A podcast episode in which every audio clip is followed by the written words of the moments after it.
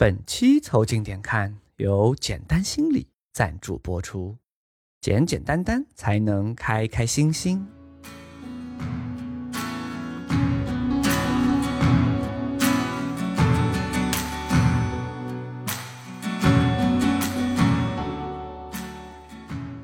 凑近点看，屁事没干。这是宇宙模特公司的三个小兄弟为你带来的一个下午摸鱼、寻找观点的都市生活观察播客。我是李挺，一个曾经同情心泛滥的胖子。我是包江浩，一个最近无话可说的年轻人。我是江科，一个犬儒经验长达七八年的中年人。你们可以在各大播客平台、微信公众号关注订阅，凑近点看，这样你就不会错过我们的任何更新。如果听到什么地方让你脑洞大开、深以为然，也请别忘了为我们三键三连、评论、转发，并且标记为喜欢的单集。如果你想和更多凑近点看的 amigo 们深入交流、共享摸鱼时光，也可以加入到我们微信群里来。只要微信搜索拼音宇宙模特，添加小助理，很快就可以加入到我们中来喽！快来玩吧！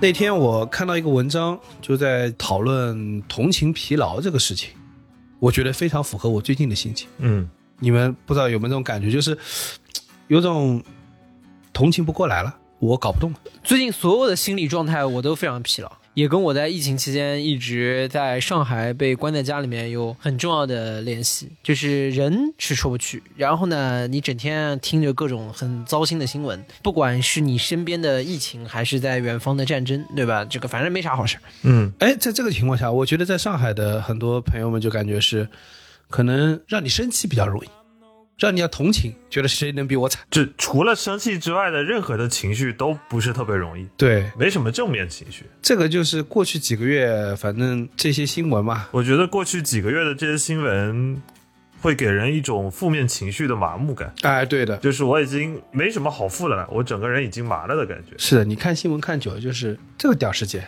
嗯，啊！完蛋吧？接着整，接着整，让我看看还能有多烂。对呀、对的，What is this place? How did this world get so broken? We live in uncertain times. We all know the problems facing the world today. Maybe it's the end of days. 你像这个在二级市场当中有个概念叫反复磨底阶段，这反复磨底，听起来像是内裤没选对的感觉。反复磨底，你就理解啊，就是你那个车底盘不停的跟地面给硌到，你知道吧？嗯，像这个所谓的反复磨底，跟现在我的这个心情状态就很像啊。告诉你，反正现在已经在底部了，但是呢，它会反复磨底啊，你也不知道它哪天会上行。呃，但总的来说，告诉你就应该不会太差了。但是历史经验告诉我们，往往可以突破你的想象对，啊。哎，所以这个情况下，我觉得就很容易产生这种所谓同情疲劳的这种情绪。嗯，对的，呃，上世纪九十年代的时候呢，美国一个历史学家叫卡拉乔伊森，他在一个医疗机构里面，呃，为他的写作去找取材，他的对象呢主要是护士。嗯，然后他发现一件事情，这些被描述为被我们社会啊所描述为白衣天使的人，很容易陷入到愤怒、无助、冷漠。就是护士们因为在重复大量的目睹病人的不幸，然后他们又竭尽全力，却很多时候是无能为力的时候，他们会发生一种他们的心理难以承受的状态。然后卡拉将这种现象就命名为同情疲劳。对的。大量的医患因为反复面临这种生死关口吧，嗯，呃，或者他们就见到很多不幸，就会对于这种事情麻木或者疲劳。那我觉得就是最近大家的心理状态当中呢，因为坏消息太多了，也会出现这样的状态。嗯，哎，很多时候我在想一件事情，就是这种同情疲劳，它会产生另外一种，就是说，呃，你想很多很有名的作家或者艺术家，他们很多是医生出来的，嗯，嗯，就是因为他们很容易见到人世间的这个生老病死、悲欢离合。我还以为他们成为创作者主要原因是意识到学医救不了中国人呢。那也是有道理的。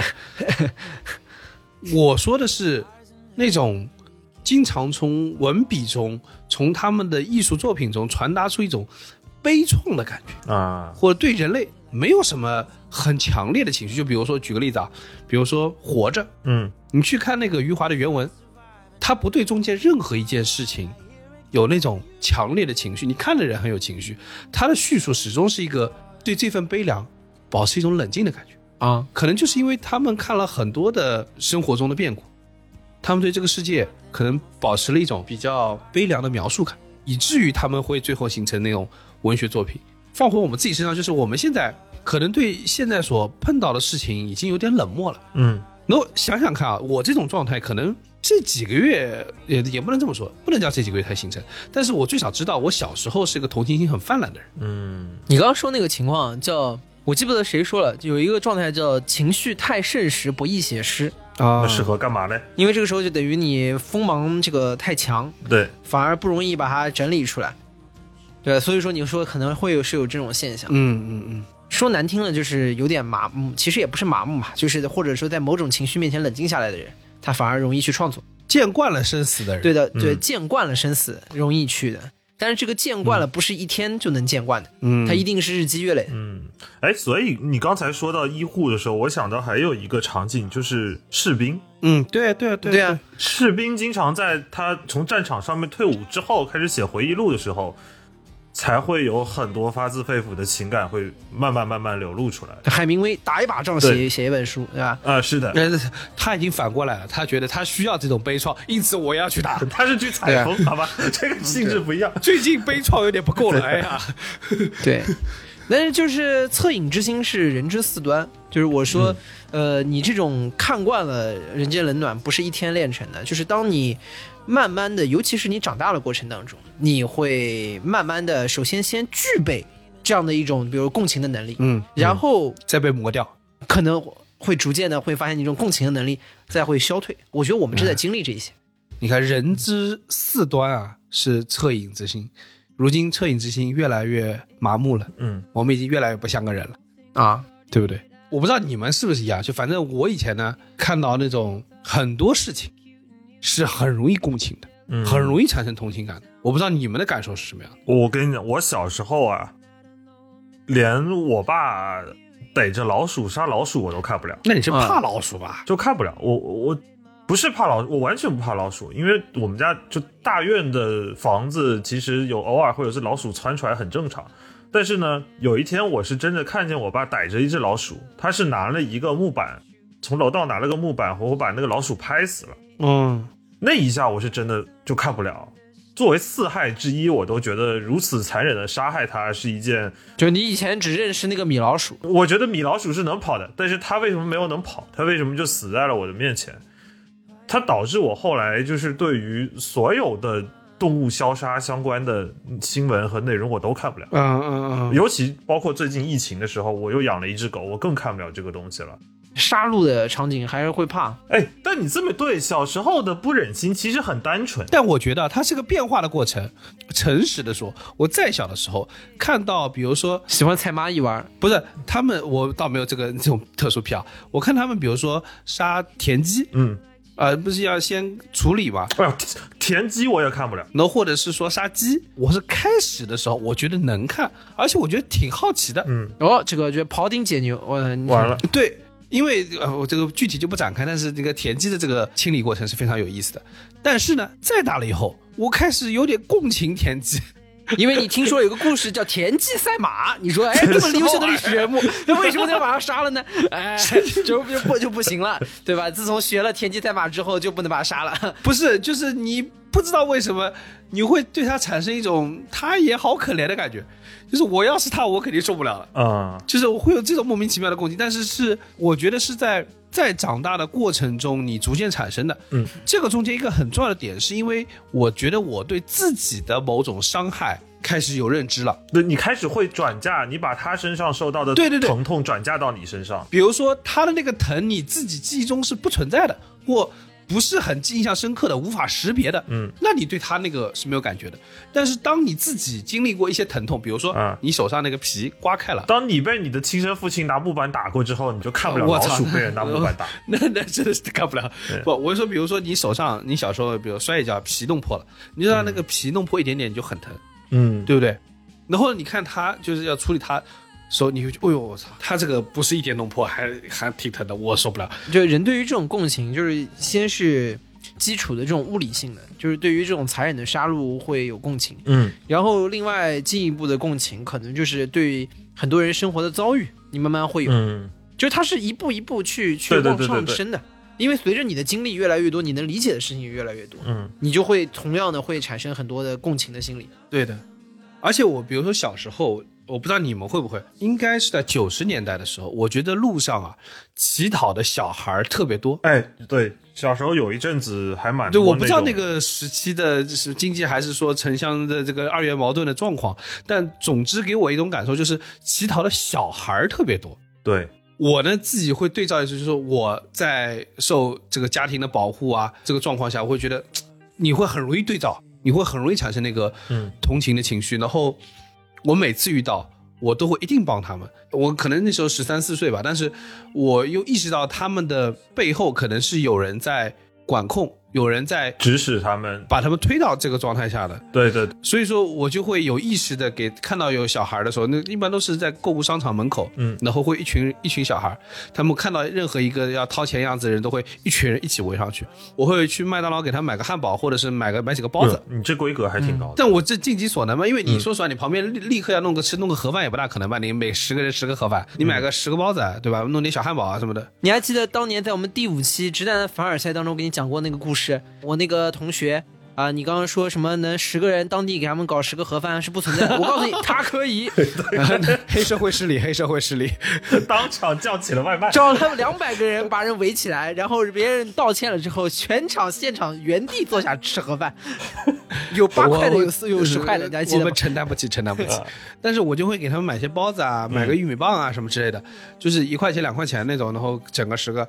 因为我认为这是对解决他们及时的状况。至于他们拿了钱之后，那个钱还是要上缴的，我觉得对不知道。但我我也不觉得我现当时那个想法是对的，我现在想想也挺愚蠢的。他们可能完不成 KPI 还要被打，也有可能，我也说不好。我觉得你这个行为是对的，因为我小时候也有碰见过这种情况，就可能我晚上走在路上，可能会有一个大姐抱着小孩说：“哎，你能不能借我一点钱？我们已经一天没吃饭了。”然后哎，这种我也碰到过。。对我每次的选择就是，你是不是一天没吃饭了，我就给你买饭，但是我一分钱也不会给你。啊、你就你是通过这个来识别他的诉求核心是什么？对，因为你刚才提到一点，是我以前看过新闻，这个是真事儿，就是会有很多，因为很多小孩儿他其实我们说的比较悲观一点，他其实是被拐卖的情况，对对对或者是一个无家可归的情况，它其实是一个工具，对于人贩子来讲，把他散出去搞来钱回来上缴，所以我不能够让他拿钱，因为我知道这个钱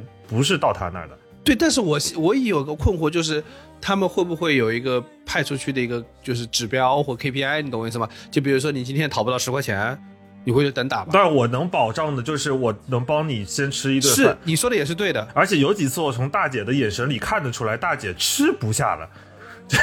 他就看我，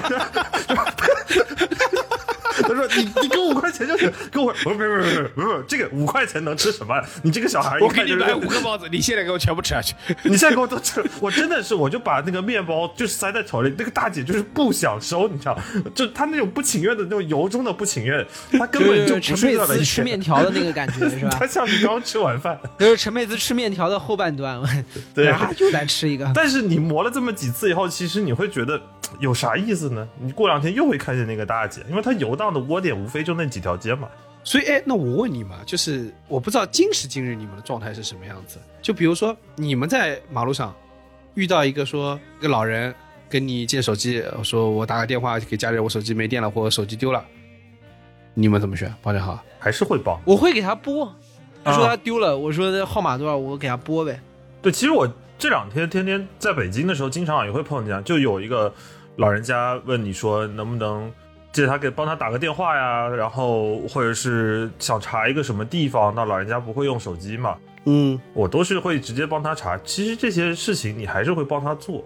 或者有人问个路什么的，尤啊其是年纪大一点的，大概问你到哪儿怎么走，你可能大概查一下告诉他。有的时候，但是我说一点啊，其实 也挺冷血的，就是为什么他是老人，所以我都会去帮他。一方面是尊重长者，另一方面大概率他也跑不过我，啊，就我心里也会这么想。但但哎，说实话，如果是一个就是青壮年突然莫名其妙窜出来。苏炳添跑过来跟你跟你说啊，，苏炳添倒也不至于的，我可能会找他借个手机，但苏炳添肯定敢借你，因为你肯定跑不过苏炳添是。，但是但我说实话，如果是年轻人的话，你真的是会提防的，你是真的是会提防的。我碰到过一次真实的情况，就是小时候我相信你们都碰见过，坐公交车零钱没有，然后想要去破零钱，很简单的一件事情，但是就是很难破，原因是因为当时有很多人担心你给他的是假币。对的，哦我因为这个事情，小时候破零钱被拒绝过好多次。尤其小时候，好像有一段时间，那个十块、二十块的假币特别多。对，所以我因为这个事情被被拒绝过好多次，包括我后来，比如说我有时候就碰见了一次特别要用用现金的情况，比如医院挂号，有的医院当时还不支持支付宝和微信的时候，也是这样的。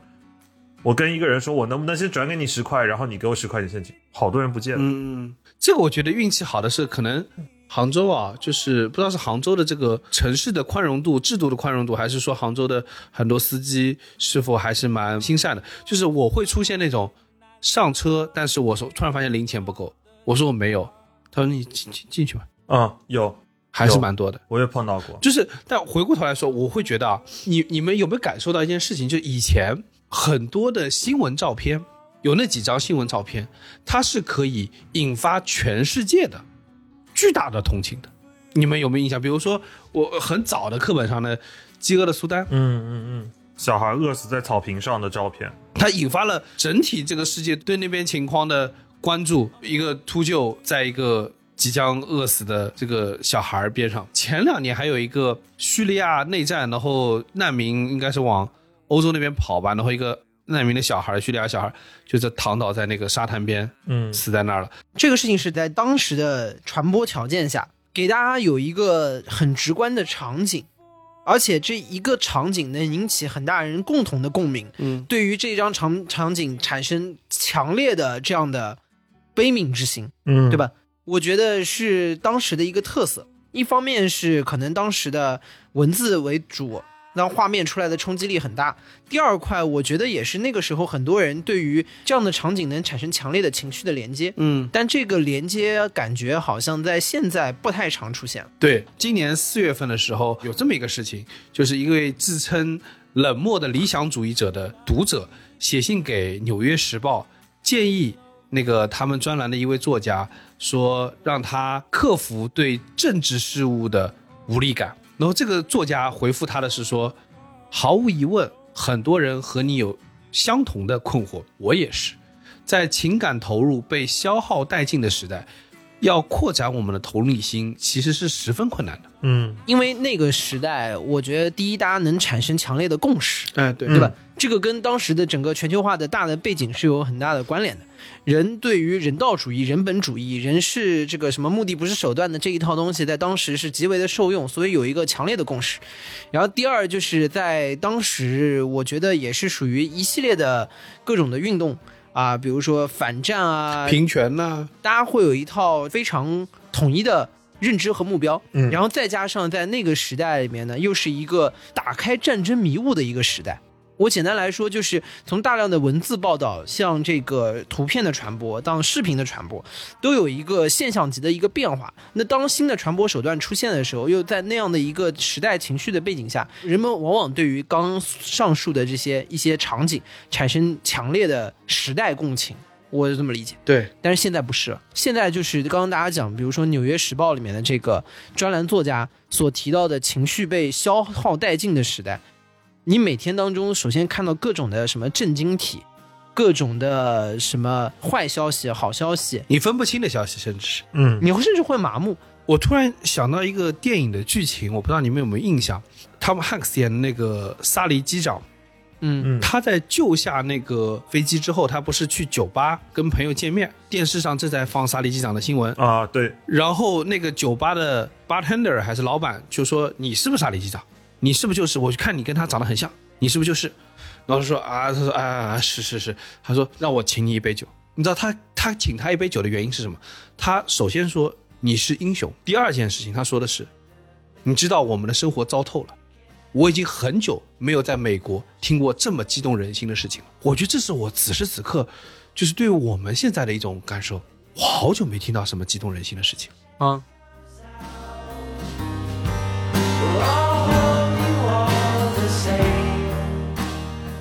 我们在看到这种讯息在跟我们涌来的时候，我不知道你们的感受怎么样。就比如说，其实如果此时此刻中国能出现一个改变时局的英雄，我觉得可能就你知道，人已经脆弱到全部都要向外寻求你的动力源，向外寻求你的情绪能量了。嗯，你的生活中都是这个比较糟心事儿吧？然后你就在说，今年咱还有个好事儿吗？好像不光是今年了，对吧？去年、前年，好难啊！其实你要细想，也不是没有，但是你会记不住，你会记不住。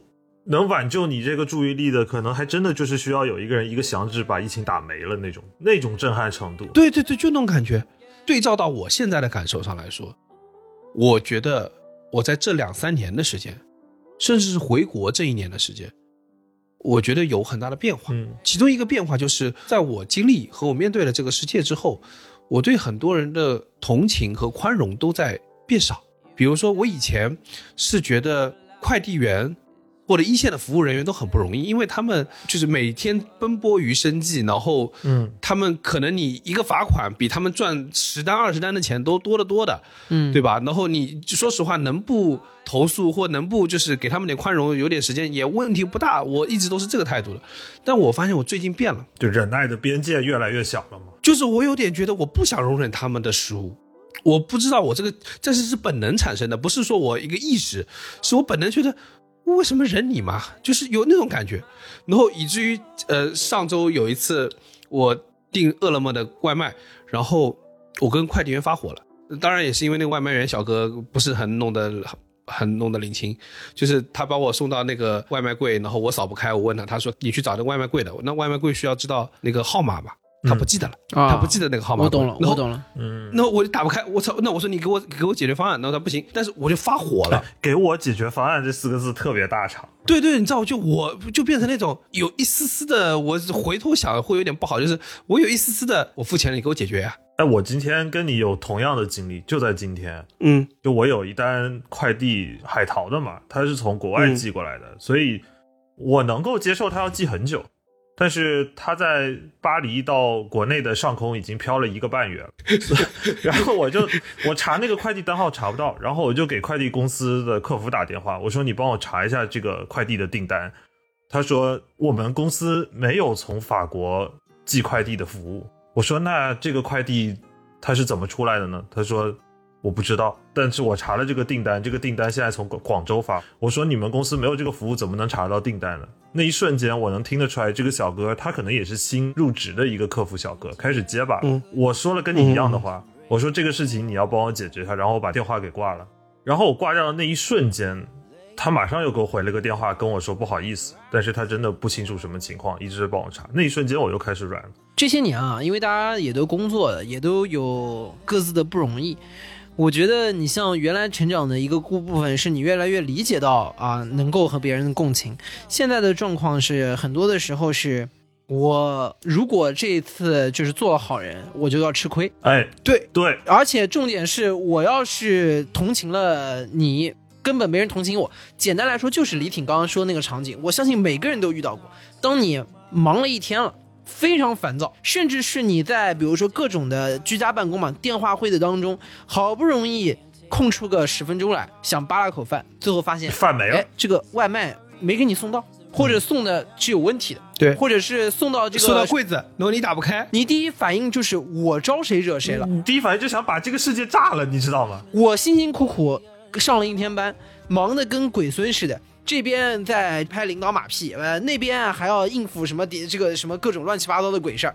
完了以后，饭都没来得及吃，饿得要死。我要吃饭，我付了钱，最后这东西没了。你跟我说有很多人不容易，但当你第一反应就是说我还不容易，对吧？对，我觉得你像现在还有在疫情当中，很多的时候，大家看到有各种的什么小的视频，在各种的这个微信群里面传过来传过去，本质上来说就是一句话，叫做“你们是挺不容易的，那我更不容易”。我同情你，谁来同情我？防疫的人在跟这个叫什么参与核酸检测的人在说，说大家要不要相互理解，我们们也不容易。被测的人在这说，我每天被关着，我也不容易。那大家真的是无法共情啊。嗯，我跟你说，这个我前两天同样还经历过一次，就是最近不是我们还有一个电话对话录出来，就是一个人打那个就上海的这个防疫电话，问自己这个嗯健康云的那个事情嘛，一模一样的情况。我在前段时间去舟山，然后就遇到了，就是我不是这个区的人，但是因为我身份证上写的是这个区，我也没到过这个区，他就不让我进去，然后我打了一圈电话，这个就跟二二零年的时候的那个武汉身份证在到处被歧视，对一模一样。嗯两年过去了，两年过去了，这个情况还是这个样子。对，然后问题呢是什么呢？就是我先打了当地的这个岛的这个所在区域的这个防疫电话，防疫电话打完之后给了防疫办，防疫办给了说你我不解决不了，你找一二三四五，一二三四五给了我一个电话，打了那个电话之后，那个说我是市的防疫中心的，但你这个事情要找地方，然后你又给我找到防疫区，然后我说找回来，他说哎，他跟我说你刚刚不是给我打过电话？我说是呀，是呀，欠了幺二三四五，闭环了呀就是让我找你。他说那我解决不了，你再找幺二三四五。我说你们是不是耍我？嗯，啊，血压上来了。但你那个时候就就情绪来了呀，就是，所以你们在逗我吗？就是你们现在是觉得我电话费太多，是用不完，是怎么样？哎，很简单，就是有的时候做一个非常与人为善的人，你就要吃这样的亏。嗯对，这个也是你在逐渐被磨砺了的过程当中，你阐释出来的。就是虽然都经常开玩笑，哎，我学生这个能不能给我便宜点？但是我说实话啊，大部分的学生还是 nice，就是 或者是没有那么多社会经验的时候，还是别人说什么就是什么的，你甚至连价都不会去还他一口。这个往往被消磨了很多年之后，呃，什么叫做事故了？就是在这个时候共情能力的消解。因为我如果要是体谅了你，那 我就自己就要完蛋。而且我有一种特别强烈的感觉，就是我们现在的这个工作模式啊，多多少少也有把我们磨的事故的一个点。对，就为什么有很多那种冲突升级，就是像李挺说的，我先找了防疫办，防疫办让我幺二三四五，最后转了七八站以后，我绷不住了，我破防了，我就抓着一个人的，我觉得中间还有一个重要的点是什么？就是我在开始打几个电话，我认为嗯。我很礼貌，对，我认为我与人为善了，但是你们给我搞这个，打一圈回来说，我刚刚不是跟你说过了，我就想抽他了。所以最后为什么很多冲突会升级，就是因为每一个自认为自己是好人状态的人，最后绷不住了，然后抓住他面前能抓住的那个人的衣领子，对，说就是你，你现在给我一个解决方案。其实我抓住那个快递客服小哥的状态也是一样的，我说，对你你就给我解决这个事情，你不要跟我说别的。但当他道歉的时候，我肯定还是会心软。然后我说那怎么办？他说你去联系卖家。这时候我又崩溃了，又抓着那个人衣领子说：“他妈的，卖家让我联系你。对我跟你说，这这三不好，这个世界就是这么荒唐，你知道吗？” 所有人就在那一根线，就看那根线是什么线。还好是电话线，如果那根线是情绪线，那哥们儿在我面前真的很难讲。包括我们看到的很多负面的状态，你说为什么人没有同情心？就是谁来同情我的这根线绷得太死了。这哎，你刚刚说那个根据工作状态有转变啊导致人的转变，其实就是这么个意思。就是你在工作里面如果做个老好人啊，得了，以后所有事情都是你的，嗯，所有的事情的突破口都是你。对的，但是结果跟你都没关系然后，如果你们团队要评三二五，实在是不知道评谁，那就是你。啊。对的，这也是你，事儿也是你。呃，我觉得就是我们很自然的往下讲就讲到了，就是说，我们同情或者共情能力消失的第一点，就是日常的这个繁复的工作，尤其大家出来是要吃饭的，嗯，导致了我同情了别人，别人就不同情我，而且更重要的是还有一个点，制度的设计对，就是让你们相互搞。而且制度只强调结果，不强调过程，会让所有人在这过程中都不顾过程的去追那个结果。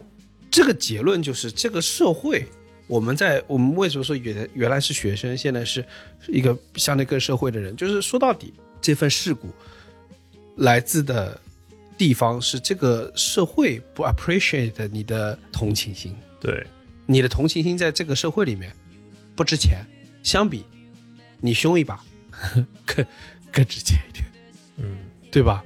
我在想说，我们自己回溯这份同情心到底是怎么在过程中一步步消散的？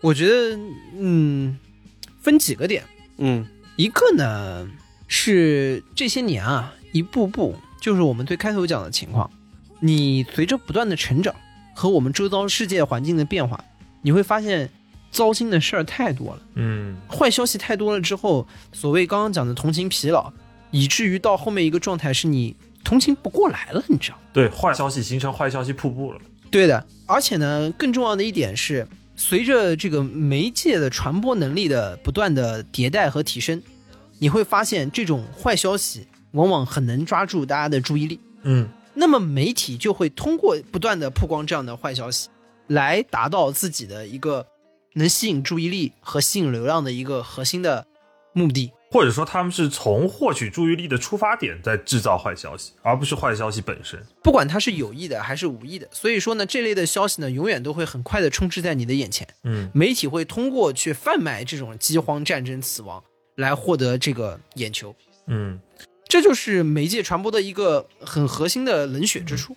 就是你会发现，媒体最后发现最好贩售的东西是他的情绪，对，是那些极情绪中最极端的那些部分，就是战争、死亡、饥荒、偷情嘛这些东西。好，然后他玩狠的，他就只给你这个，对，我干嘛给你五十分的东西，冲起来直接上来给你搞一百分的，嗯。然后你的信息，你的世界里全是一百分的这种信息。对，都是极端的情绪。而且我承接你这个往下说，另外一个会消磨的点就是在于，因为所有的事情都是一百分的负面和一百分的焦虑之后，我的无力感会极其的强。啊，就你看到后面，你会觉得这个东西它真的跟我有关系吗？或者说，它真的我真的能在这里帮助他做什么吗？有一个核心的点在于，人的阈值啊，这个是会逐渐的上升的，对吧？对，嗯，呃，不管是什么维度的阈值，你都会慢慢的，就是你赚了十块想赚二十块，赚了二十块想赚一百块，外面也是一样的。对，对被这种东西刺激也是一样的。一开始你可能说一个这个小猫困在树上下不来的事情，就可以得到大家的关注和点击，后来发现不行必须要整个猫舍都都都得在树上。啊、对不行了，然后你就必须得得到什么人被困在上面了，然后又什么人跳下来了之类的事情，你要越来越这种才能行。所以到后面你会发现，就是人的阈值越来越提高，那嗯状态就是什么呢？那就冷漠了嘛，嗯对？吧？能刺激到你的东西就越来越少了。嗯所以我有时候在好奇，就是我们在看到这种讯息的时候，嗯变冷漠了。诶，换个角度，那新闻工作者或者新闻内容的生产者们，嗯，他们的状态是什么样？他们的状态就是你刚才说的海明威了呀，看完都沉淀了呀，是吗？然后开始更激情的创作了呀。更有可能的话是，我会觉得他们会不会也会跟我们一样变得麻木的？我举个例子，比如说我有朋友是幺八八黄金眼，嗯，然后就是每天都是民生新闻嘛，在他们心中，所有的新闻都是素材，他们没有心情搞那些，对，可能在他们眼里，天德池也就是一个普通的池子嘛。对他们没有觉得有任何特别的，因为他们每天要出两条片子，根本来不及去管，他们交工是最重要的。遇到这种离谱的事情，他们第一反应是：哎呦，今天百分之五十的 KPI 搞定了。对，对，今天百分之五十 KPI 搞上了。那他们会跟我们一样对这种事情，像幺八八黄金眼的记者一样变疲劳呢，还是说最近坏事多，我还很来劲儿？就很难描述，我不能想象他们的心境状态是什么样的。而且我觉得最近坏事儿多，我还很来劲儿，这个情绪本身就有点奇怪。我觉得他们可能也不一定至于说坏事多很来劲，嗯，甚至我是觉得他们在当中可能会有一种更加挣扎和矛盾的心态。对对对对，也有可能。我我说一个可能会有的情绪是，最近坏事多，他们第一反应是今天又要加班。这其实也是有一点麻木会带来的一种状况，就是当一个社会的恶劣新闻发生的时候，你第一反应并不是说这个事情太糟糕了，我能做什么，而是说我是一个其中的内容生产的一环，我他妈今天又要加班了。嗯，对啊，当远方的这个枪炮声响来的时候，大家第一件事情肯定想的是会对股市有什么影响，就是很实在的。会对油价有什么影响？对，会对我的工作有什么影响？就是你像什么俄罗斯跟乌克兰打起来，跟我有什么关系？哎，我们公司在俄罗斯有数据，皮卡丘然后就一拍大腿，就开始想这种有的没的事情。对啊，还有一个第二个，我觉得也有很关键的一个这种同情心消散的原因，就是在这些信息中，你了解这么多信息之后，你发现你也没有能力去辨别。嗯，而我觉得现在就是这个信息流时代，就是我们每天看的 news feed 有一个基本特点，就它比自媒体时代有更多的垃圾讯息。噪音嘛，我们管它叫噪音。对，你看那个，比如说新闻客户端上来一大堆，都不知道是他们这样能赚到钱的，还是干嘛的？一群营销号，没有内容的，稿子毫无灵魂的，但只有谣言。之前不是有看过一个视频，就是抖音的一堆营销号，同一辆车、同一个车评、同一套稿子，五个人还是十个人一起扒进车里做一样的动作，说一样的话。对，他就是批量的在生产。嗯，然后呢，这个他们对任何一个小小的信息点都可以放大去讲，放的也不是很大，就那么一点点，内容也很平。我简单来说啊，我现在拿出手机，我来给你随便念几条。大家手机上都有微信，微信上面有腾讯新闻，每天会给你发个推送，嗯，就是它每天会有一个新闻推送。嗯，虽然我不太看，但是呢，我觉得这个代表了，就是你想这么大的曝光量，这是一个他能给你而且是推什么。很重要的感觉。比如说，我们看啊，这两天的推送是：女子住酒店弄丢戒指，推床头柜找到时掉下来一个东西，拿起一看惊了。什么东西啊？是什么东西？然后让我有你点好奇，我还有点好奇。然后你开始点说关注作者，然后阅读后面百分之五十是吧？点开一看是那个五金件掉下来了。对，然后我看啊，什么今年车辆检测有两个好消息，快告诉你身边的朋友。女子花五十元网购新书包，发现隔离层里有东西，拿出来一看，赶快报警。都是啥呀？女子被老公锁门外，敲门一小时没反应，找消防破门一看，尴尬了。不知道，不知道。对就就你说这，而而且我推的都是他这个推送的第一条啊，可能我认为他觉得比较重要的信息吧。觉得比较重要的，这句话很讽刺。对，女子用八年时间把多肉养出最高境界，家中阳台一幕曝光，网友惊叹连连。乌军开枪打瘫俄战俘双腿，媒媒体曝光六分钟事情，俄当局绝不侵扰。对，你想这种新闻跟刚才那个女子床头柜是并排放在一起的，啊，对的，它分别你能在这里是辨别出多少你的心情分配呢？吃冰箱隔夜菜患脑干脑炎进重症监护室，医生提醒这些隔夜菜千万别吃，感叹号。女子在家睡觉盖了两层被子，没想到因此捡回一条命。我他妈这是人类奇观性。还有啊，你想，你对新闻的这种感受，和我们对新闻内容的一种感受，我觉得这也是我们同情心消散的第三个原因，嗯就是刚才江科说的，我们对这个事情的无效、无力，我们帮不上忙。对，你说你盖两床被子，我你需要我帮你做什么呢？对吧？再加一床吗？还是这堆垃圾信息，我你能干嘛？而且你看到的东西，一方面是无效的，而且另一方面是它很多从标题的角度上就已经超出你的认知范围了。这，对。你根本就不知床头道柜惊了，这事儿跟我有什么关系。你想，小时候我们小时候可能印象中会接触到的，会引发大家举国层面的同情或者行动的一些收什么事儿，希望小学，然后赈灾，它有大量可以让你快速的了解，并且所有人能够有一致共情的一些故事，而且可以参与进去，就觉得我能做一些什么可以。参与进去。虽然说不是说每个人力量很强的，但是你多多少少绵薄之力，对吧？人人都献出一份爱嘛。而且尤其是最近这段时间，你感到历史车轮滚滚，对吧？就各种宏大的事件发生，这些事情可能在未来的这个历史书里面都要写，就是划入重点，并且被列入考题的。嗯，就是在这些事情发生的时候，你到底能干嘛？俄乌战争打起来那段时间，我跟你说，我每天打开，首先第一，你说他们打起来，你能干嘛？对吧？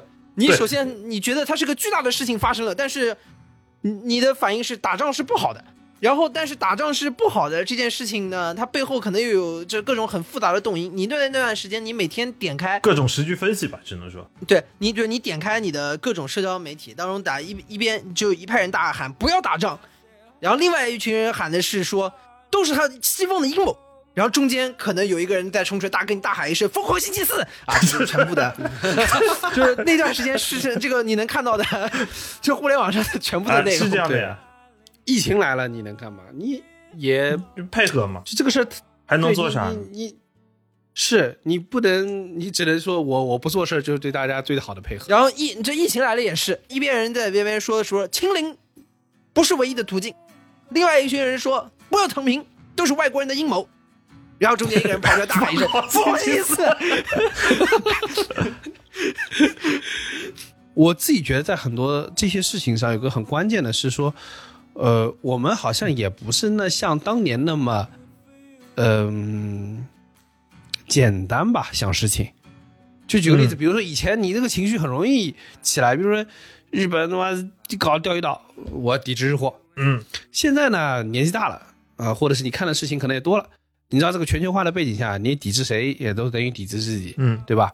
你东西卖不到日本去，你也吃亏。嗯，日本的东西中间有很多中国生产的，就是有种你中有我，我中有你。你真的是要说很简单的一刀切的处理的很多问题，都会很糟糕。嗯所以我自己会觉得，在今时今日啊，面对很多事情的时候，我们更多的是一种，我也不知道该怎么办，嗯怎么办吧？你这个事情我能怎么样？当然，我我再往下，我觉得有个更深层次的，这是我最近的一个感受。我不知道你们有没有这种感觉，就是我这个同情疲劳有一个特别核心的原因是，我从小建立的一些理念，在过去的几年里多米诺骨牌式的嗯，坍塌了。嗯。不用说过去几年，就最近这几个月，过去几年它开始坍塌，在这几个月开这几。个月开始就承重墙被人敲掉了，对对对对，哗啦啦开始往下倒。就好像我不知道大家有没有那种，你们在听的所有同学们、所有的朋友们，你们有没有感觉，就曾经你们学到的东西，你们听到的东西，是被你们深以为是这个世界运作的原理的，民主、科学、德先生、赛先生，对吧？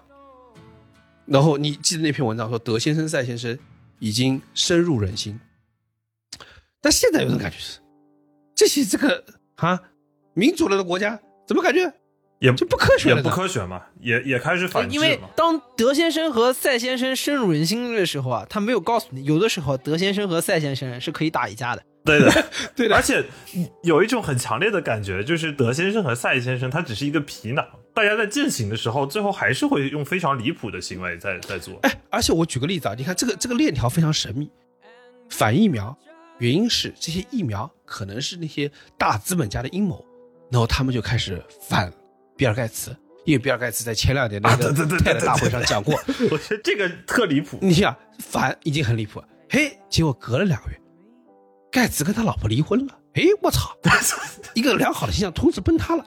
再往下一吸收，我靠，他跟爱泼斯坦还下这么搞，然后再往下一研究，发现盖茨非常荒唐的私人生活，完了，好了，这一切成成立了。你知道，你本来是单纯在反对这些反制的人民，后来发现，哎，你在捍卫了这个这个这个 idol，也就也也就那么回事，也也就那么回事。对，你这哎，怎么回事？这个世界怎么了？就没有一样东西立在那儿了，全塌地上了，嗯对吧？然后，而且我给大家一个我真实的，就是因为从疫情刚开始，我还在澳洲，然后给大家一个非常真实的反馈是，事实上，疫情以后，从舆情的角度来讲，全世界是前所未有的讨厌中国。嗯，就凭什么？对，我觉得第一，我们做的挺好的；第二，我们他妈不是受害者吗？或者说在病毒之下，大家都是受害者。对啊，反制的社会就是会给你这种很强烈的感觉。对，我跟你说，大家看微博经常会觉得这个新闻或者下面评论很恐怖，哎，Twitter 下面更可怕，啊，荒唐，这个你就看着了世界的荒唐，嗯，然后产生一种，不是说这个世界上还有文明文明世界吗？哪儿？Where？对啊，对吧？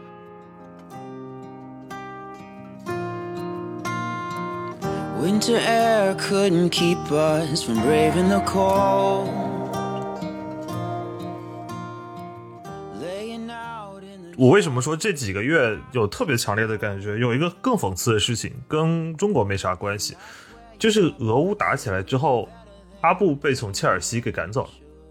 啊，对，阿布作为切尔西的一个教父级的老板啊，你很难在国际足坛能找到前五找到这么好的这么好的老板了。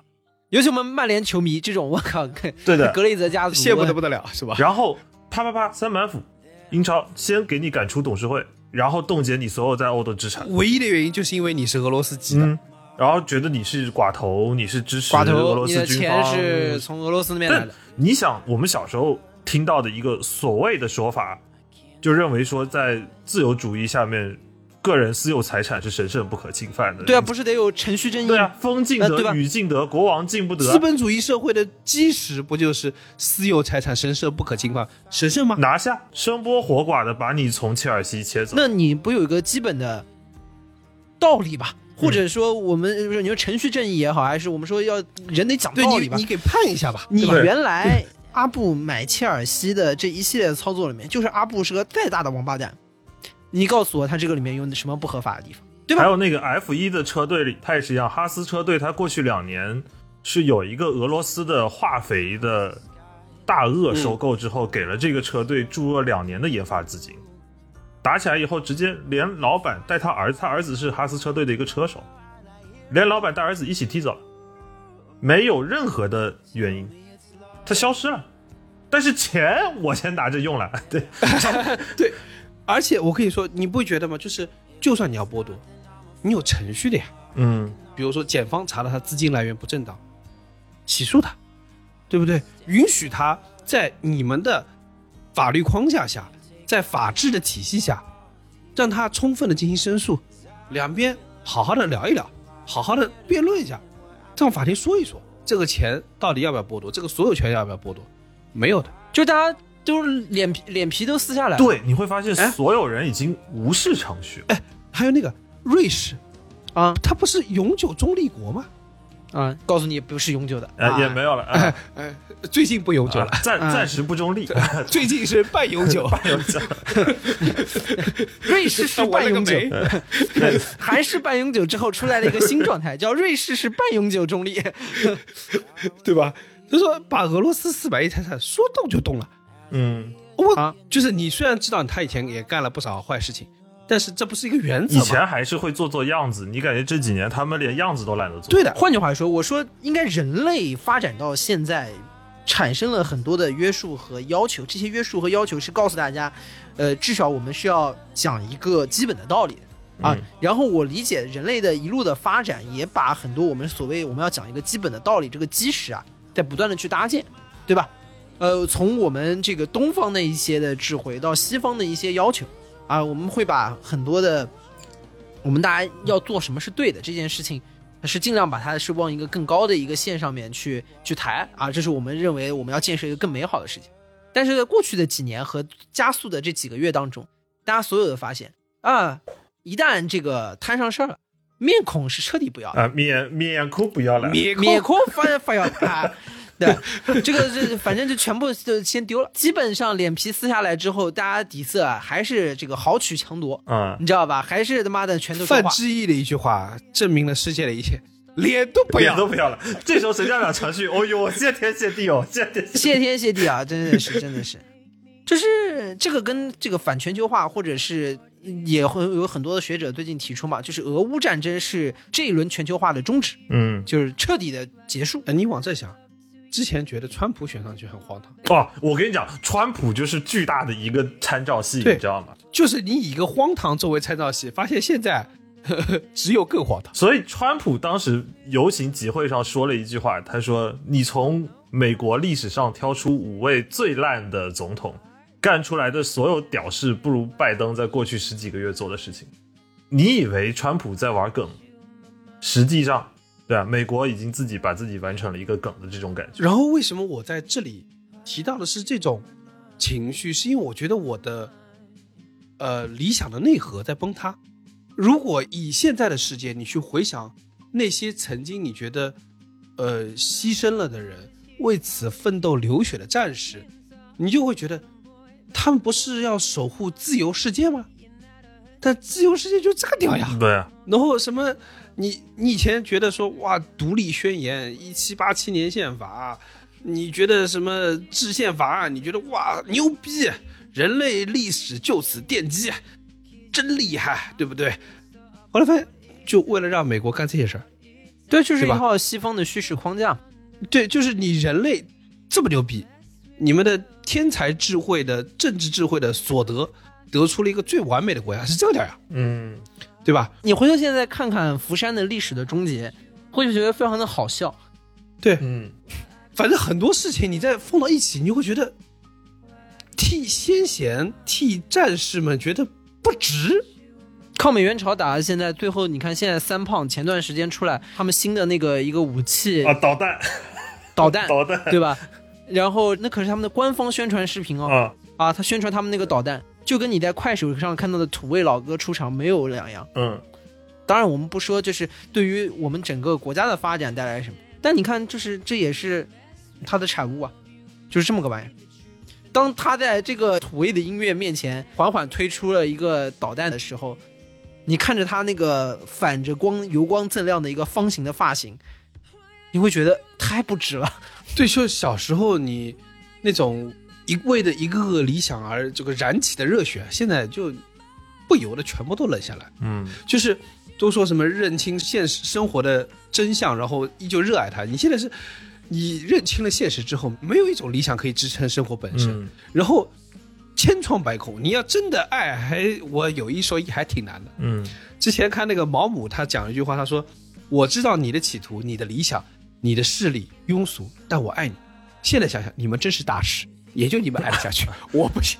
我跟你讲，毛姆啊，也就为了卖书。而写一下哦，就是这样，我一直就爱你。我跟你说，你换他，他也未必能搞得了。啊、对的。然后想想小时候那个，我不知道在哪儿的那个，大家可能还能搜到这张照片，就是我们坚信仍然有人为理想活着。一张很大的 billboard 的嗯一个海报广告在路边，然后上面是那个切格瓦拉，然后你会觉得哇，小时候看这个的时候，为此备受鼓舞，觉得理想主义照亮世界。现在嗯，简单来说就是，虽然我们刚刚举的一些例子，可能跟什么这个世界的一些局势有关，但是我觉得是一以贯之的，就是在近些年在各个领域当中，简言之就是理想主义的破产。嗯，对你说的对，不管是艺术、什么体育，或者是国际形势，种种，都是理想主义都在破产。我觉得你说的破产是很好的，因为破产就有另外一个指向，就是什么东西一个拿到市场上，一个你公司在兜售一个产品，怎么情况下会破产？没有市场，哎没有场景。对我拿着你这个主意，我在我的人生中没有任何指导的意义。对的。然后我突然意识到，就是我以前啊听那个新裤子的歌，就那个没有理想的人不伤心嘛。嗯，你听那个歌，其实我一开始不明白这歌词，最近我不知道为什么，我突然一下明白了，因为我意识到我的日常生活是不需要理想的，就是甚至是我不要一直活在理想里。对啊，我甚至可以说没有理想的我的生活还挺满的，嗯，在我的心流里面，满满的思路里面全部都是 to do，啊，对的，比 全部都是要做的这个项目比起理，想不如拆解理想变成 OK 啊。对啊，比起理想，我比较想知道那个 key result 是什么。老板不想要你的理想，对老板想要的是我的理想。哎，老板需要你实现啊、他的理想。对对，需要你来实现我的理想、嗯啊，好吧？那么现在问题来了，我列了那么多土度，我能够得出什么结论呢？我能够给老板带来什么收益呢？如果带不来的话，我信他有什么用？你往往以前在上学的时候，我们大家都参加辩论队，所以打辩论的时候呢，我们讨论的满满都是理想，对于这个世界充满了这种书生意气的改造的欲望。嗯啊，但是你现在看来，核心的原因就是太咸，就是对吃的太饱了，对，真是就是太咸了 真是的。哦，我跟你讲，就是就我现在去看学生的辩论赛，有一种非常强烈的感觉，就是我非常想问问他说：“同学，你上过班？”啊，就是说这个东西所谓被现实磨平棱角，就是在于在实用主义的框架里面，已经无暇去抬起头仰望天空。所以这个是这个问题会问出来，仔细想想，自己也会觉得自己挺可悲的。就是对，我不是是想要去推翻对方的立论说，同学，因为你没上过班，所以你说的话是废话，而是我会觉得说，同学，如果你上过班还能保持这样子的心态和理想的话，那我只能 respect 你也是大师，你是大师。master。但是我希望你上完班之后还能坚持你这一套理论。重点，master 都不值钱了，在座的哪位不是 master？人均马啊，斯人均 master 人均 master，？还是大专人大专回来，大专都是人上人。而且我们是这个境遇，身边还有很多同事，很多人已经我感受到他们，比如说生了孩子，而且可能很快可能有了二胎，他们上上有老下有小，还有房贷，一下子就投入在那个生活中，而生活给你排的是满满的日程，对啊，理想在这里面真的没有空间，嗯，就无地放矢。就是你说这个理想主义，如果无的放矢，他不破产留着过年，对吧？过年更忙，可以回听我们之前那两期节目。过年不会有时间。要应付的事情太多了。对的，就更何况，实话说，就是往往理想主义驱动的世界，最后带来了一地鸡毛。嗯我前段时间，去年吧，校招面试，面试到了有一个候选人，简历我一翻开就就惊到，哈佛专业应该是生物科学这一类的方向。嗯视频面试跌进来了以后，前面正常的聊了两句，我就问他一个问题，我说：“同学，你为什么想来到我们这个行业？你这个背景，你这个学历，你这个专业，难道不应该去引领人类进步吗？” 你说话怎么跟高晓松一样啊？就是就清华北大，你们这些人是国之重器啊！你这个人怎么这么 不是国之重器，呃世界之重器，世界之重器。我说你不应该去引领人类进步吗？当然了，我理解这个话呢，也有点开玩笑的性质。核心就是也想问问他的职业规划嘛，就是你既然来去做我们这个工作，你是怎么想？当然了，很多同学也都做过这个校招的面试，面试官问了以后，你肯定会往那个方向讲嘛，因为这个问题显然是有一个这个路线一个答案，就是模板是你可以去回答的啊。就是我觉得这个金融这方面的工作怎么怎么怎么样。但是我实话说，我回来以后，我是有刚李挺说的这样的一个状态的。就我回头想了以后，问的这个问题，我问的有点蠢。人为什么想进入一个行业？无非是钱多事少、离家近之类的，你能占几项？对那，金融这个行业肯定是钱多嘛。嗯，要是能再碰上个离家近，我根本不会做出任何选择，就 shut up and take my money。所以不应该问这种问题。他没有任何给你去这个理想去施展的空间。虽然我知道这个同学最后没有来来我们这儿工作，我是觉得就是在工作的领域里面，你往往就是会面临这样的一个一个消磨，因为你回过头来看，当年上学的我们也是觉得要改变世界的呀。The sun will rise, and we will try again. 聊了这么多，也能感觉到我们三个人心里其实气压都挺低的。那如何调整？下面就要提到我们本期的金主爸爸简单心理，他们在过去的六年都连续整理发布了大众心理健康数据报告。哎，在简单心理二零二一到二二年的这个大众心理健康洞察报告里呢，研究对于八个新冠流行的国家调研显示，普遍人群中的焦虑、抑郁、创伤后的应激障碍和压力的发生概率都有所提高。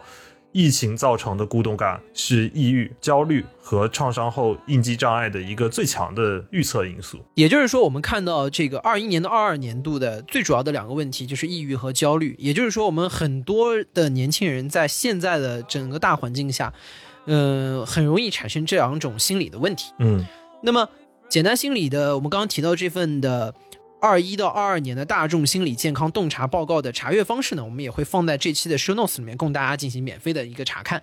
我觉得很多时候我们有心理问题，其实是很容易羞于面对、羞于正视的，而我们却常常深受其累。嗯呃，在过去的时间里，不得不说，我也看到了身边很多非常非常亲近的人，他陷入到这个心理的疾病中。但是知道心理疾病变得很严重之后，我们才会可能开始治疗它。我们更多的时候是对自己的情绪变化、对自己的心理健康的情况，总体上是忽视的，不够重视的。所以我在想，这个时候心理评估其实是尤为的重要。这也是呃这份大众心理健康洞察报告中提到的。很多时候，如果我们在面对一些变故或者情绪的呃状况下，如果我们能做一些心理评估，甚至是维持一个日常的心理评估，可能是对我们面对各种各样的心理状况，或者是对心理有积压的时候，能够得以疏解、缓解的这种方法，以免它最后升级成为一个心理疾病的一个重要的途径。嗯，那其实，在心理健康评估这个流程，有点像一种什么状况？就是像体检。嗯，心理的体检嘛，在心理健康评估里头会涉及到，比如量表、面对面的访谈和会给你一个定制化的服务方案。其实，在简单心理也会提供线上四十分钟的视频访谈，或者是你可以通过简单森林的线下的评估，有一个七十到九十分钟的面对面访谈，包括但不限于一些专业性的心理测评，并且会给到你一些针对你心理健康状况的一个专业性的评估工具。呃，以及一个定制性的心理服务方案。简单心理呢，其实现在也非常的鼓励大家去做这一类的心理评估，因为在简单心理的用户中，心理评估后的收获和满意度的总体情况呢还是很不错的。一方面呢，去做了之后，会对于心理议题和不同的心理资源有了更深入的了解，对心理服务呢有更合理的理解和预期。另一方面呢，我觉得去做过一场的这样的评估之后呢，对于自身的心理健康问题呢，也会有更清晰的这个分析，包括你的严重程度啊，所需要的心理帮助啊，还有的。第三呢，被理解和倾听总归是很好的啊，对，会获得很好的这种的支持感。这个其实我觉得也是整个在评估的里面会有一个很好的反馈的一个方面。那么，在整个简单心理的使用的调查之后呢，对于评估的顾问的满意度高达了百分之九十八点八六。那另外有九十八点一的用户呢，认为得到了评估的顾问的关心，尤其是我觉得在当下一个环境里面，有人关心就很能感受到一份关心，还是很有温，还是很有温度的。另外还有九十八点一的用户在使用后，对于心理的健康状况有了更充分和清晰的认知，这个很重要啊！我觉得这个也是一个很直接的，它能带来的收益。嗯，然后也托简单心理的福，我们几个人呢，在过去的呃一两周内尝试了简单心理在做心理评估这方面的 session。然后，哎，你们俩的体验是什么样？我其实。比你们运气好一点，我有幸去参加的是线下的评估。嗯，我其实去之前，我对于心理评估是没有概念。我认知里的那个画面是有点像小丑，嗯，所以我当时的表现呢，也有点像 Joker 那种状态。我在线下体验的过程中，是对着评估是一顿疯狂输出，就是不知道为什么，我感觉我在播客的状态上来了，连说故事带分析，就感觉自己在整观众来了，对的，就是那对面坐的不是评估老师，是一个观众。我甚至开始自己诊断自己了，你知道？但是说到体验，我有一个最重要的感受是，我在参与评估的过程中，我发现评估师并没有把注意力放在我的故事和 punch line 上，而是把注意力放在了你 没有关注你的 包袱，他居然没有笑。但你说我刚才那段还是双压，但但他他很在意我在说的这个故事的背景。啊，context，就我记得评估师不断的在跟我说 context，他说，哎，你当时经历的这件事情还蛮重要的，你有意识到吗？我说其实没有，嗯，就我后来发现，其实评估很重要的意义就是有一个专业的人告诉你，你心里真正的问题可能会在哪里，而不是你以为的那种问题。我的一个感受是，呃，过去从可能去年的。十月以来，我的那个情绪状况都不是特别好。呃，我觉得在这个中间有一个最大的一个直观的感受是，我觉得我说的话得到了倾听，而且得到了支持。嗯嗯，因为这个支持尤其是来自第三方的，这个消弭了一些我自己对自己的自我怀疑。我感觉支持真的很重要。是，这个社会好像有太多事情要你自己去跟自己证明。然后你获得的支持是非常稀缺的一个资源，尤其在心理上，你有一些想法，你很难跟别人诉说出来，因为你怕说了之后，别人可能是对你否定的态度，或者是那种呃不重视的感觉，那可能都会对你有一些伤害，以至于你不敢去说。那我觉得在这种过程中，在这个评估过程中，我得到了这种支持，是一个。我觉得非常珍贵的体验。其实我刚才提到的评估师的注意力会在我说的事情的背景上有一种特别好的感受，跟你刚才说的这点有很强烈的共性，就是你能感觉到他是真的在听你说话。嗯，对，因为他能抓你抓不到的细节，就说明他听的比你想象的要认真。当我的认知里一直认为我在输出结果的时候，他其实在抓细节。我因为上海的条件所限嘛，所以说我也是做了一次线上的这个评估。那线上的评估，我整个体验下来，除了各种的评估的结果以外啊，我觉得往往这个过程本身很重要，因为我感受到了一个非常完整的，呃，而且非常清晰的一个倾诉的机会。嗯就是你把你的很多的感受之前可能是内化，或者之前是零星的，是有在跟别人去表达，但是你很少会有一一个人在你面前，因为他的角色就是来听你去说这个事情的，嗯所以你可以很完整的去整理你想去说的内容，然后他也会很认真的倾听。所以我是觉得倾诉有人来这个收听，其实本身就是一个很好的一个事情。嗯而我觉得在做这个心理评估，其实是一个非常好的倾诉的契机，既是他对于你的一种支持，也是你自己对自己的一种梳理。所以这个感更让我感觉很好。就是往往他可能不是最后给我的那个结果是最重要的，而是这个过程可能本身它就是结果。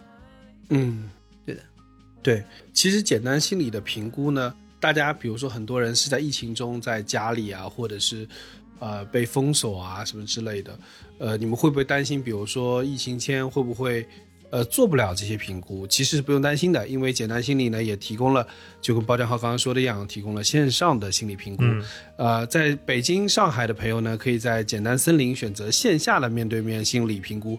呃，我觉得通常这个可能更加的直观、更加的有效。但是不在北京和上海的朋友，或者因为呃疫情封锁等等原因，你们都可以在简单心理的 APP 里面找到呃预约，然后我们去预约一个线上的心理评估，会有一个四十分钟的视频的面对面评估，它不受地域的限制，无论你是职场的。人因为上班下班的原因，可能时间很晚，或者是甚至你人在海外。最后，也是对所有在疫情中的朋友，感觉自己有情绪波动的朋友，我们非常推荐你们去尝试一次简单心理的心理评估。给到我们凑近点看所有听众的预约方式和福利是关注“简单心理”的公众号，回复暗号“凑近点看”。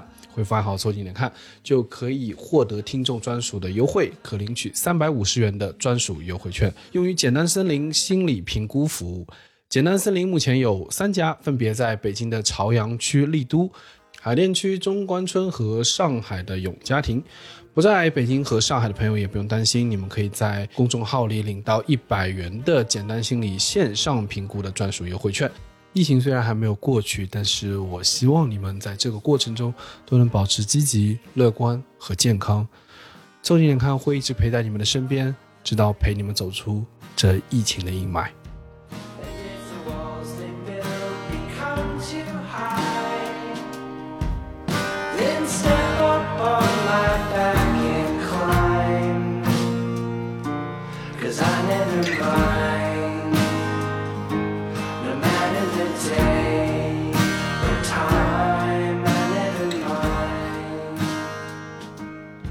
以上就是本期凑近点看的全部内容，感谢收听。更多需要你凑近点看内容，你可以在微博搜索“宇宙模特公司 UMC”，宇宙模特公司 UMC，微信搜索“凑近点看”，关注我们的公众号，点击菜单栏里的购买周边，还可以进入到我们的小店里进行购买。另外，除了小宇宙，你在 QQ 音乐、网易云音乐、汽水、Apple Podcasts、Spotify、喜马拉雅搜索“凑近点看”也都可以找到我们，欢迎你给我们留言投稿。当然，我们也不一定采用。以上。